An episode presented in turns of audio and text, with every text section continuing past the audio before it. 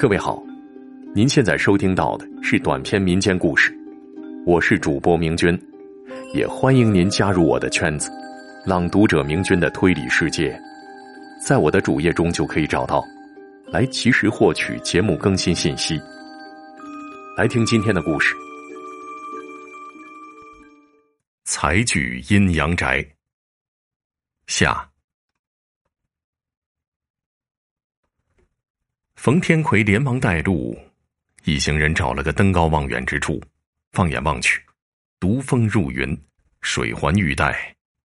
冯府新宅正在名山秀水之间，怎么看都是风水宝地呀！石半仙儿细细的查看，忽然脸色大变，骇然道：“哎呦，原来是判官聚财阴阳宅呀！”我只是在斋经上看到过，没想到这世上竟然真有这种风水。这话正对上玉翠提到的判官，冯天魁知道石半仙找到了关键所在，连忙追问怎么回事你们仔细看，那座山峰像什么呀？石半仙先不说怎么回事只是让他们先看西南的山峰。冯天魁仔细一看，不禁脸色大变，惊诧不已，道：“帽子，地府判官的帽子。那座山峰上窄下峰，高出两峰，相对耸立，锥子一般。平时并不注意，但仔细一看，就能发现和戏文里地府判官戴的帽子极为相似。”石万仙点头道：“哈，这座山峰酷似判官帽。”山形有避阳取阴，丰富宅院刚好在其笼罩之下，就相当是森罗殿前判官收冥钱的地方。这在风水上啊，叫做判官聚财。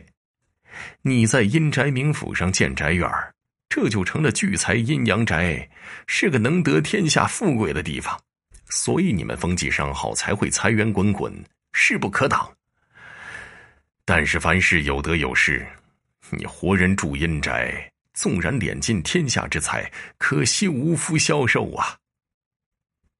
哦，先生真乃神人，请救救我们一家老小吧！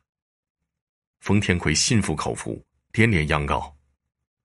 石半仙儿道：“哈，这个不难，定择一处宅院，舍弃这里不住，也就是了。”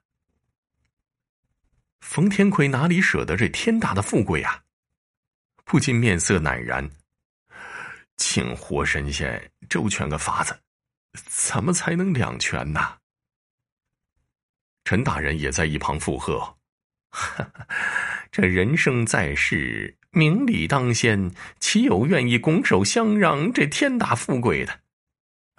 石半仙儿啊，您好歹想个法子，帮人帮到底。”石半仙儿为难了。这办法呢，倒也有一个，只是终究是逆天而为，怕是不妥呀。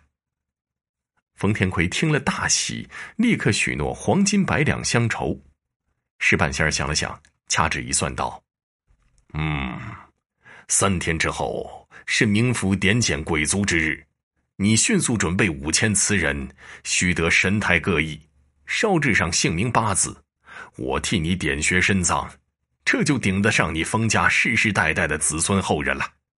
记住，一定得是瓷人，木人腐烂，铁人锈字，唯有瓷人才能长存呐。冯天魁如得了救命符一般，连连点头。陈大人担忧道：“这进贡的瓷器还没烧制出来，这五千瓷人既要神态各异，又要烧制上姓名八字。”工程好大，只有三天时间，来得及吗？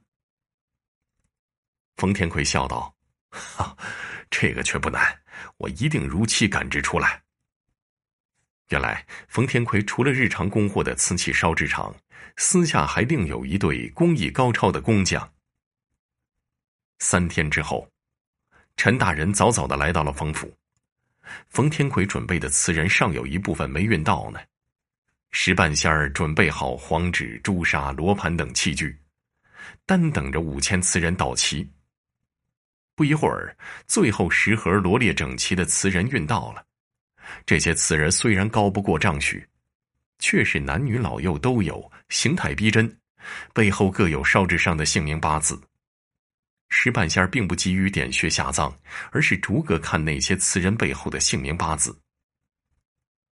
冯天魁道：“啊，老神仙，请放心，这些词人的姓名八字虽然是胡乱起的，却绝对没有重复。我一家人性命在此，岂敢儿戏呢？”石半仙儿淡笑不语，让冯天魁摸不着头脑。石半仙儿仔细的翻检，不时挑出一个词人放在一旁，又挑出几个一并呈给了陈大人。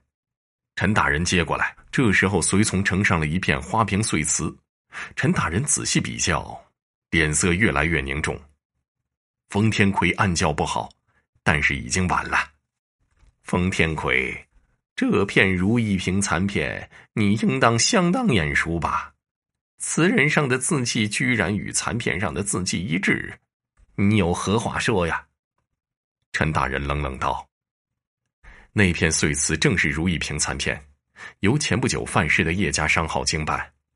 这种如意瓶以男女合欢的春宫图为造型，多是供皇上在寝宫把玩。”有次侍寝的妃子无意中打破了，没想到内壁上居然有字。皇上一看，竟然是他与皇后的名讳，被以巫术恶毒诅咒。皇上是大吃一惊啊，将另外几只如意瓶砸碎了查看，果然又找到两只有字的。皇上龙颜大怒，将负责采购的买办王大人连同叶家一族满门抄斩。瓷人上出现了与如意瓶相同的笔迹，冯天魁心底忐忑，面相上却佯装镇静自若。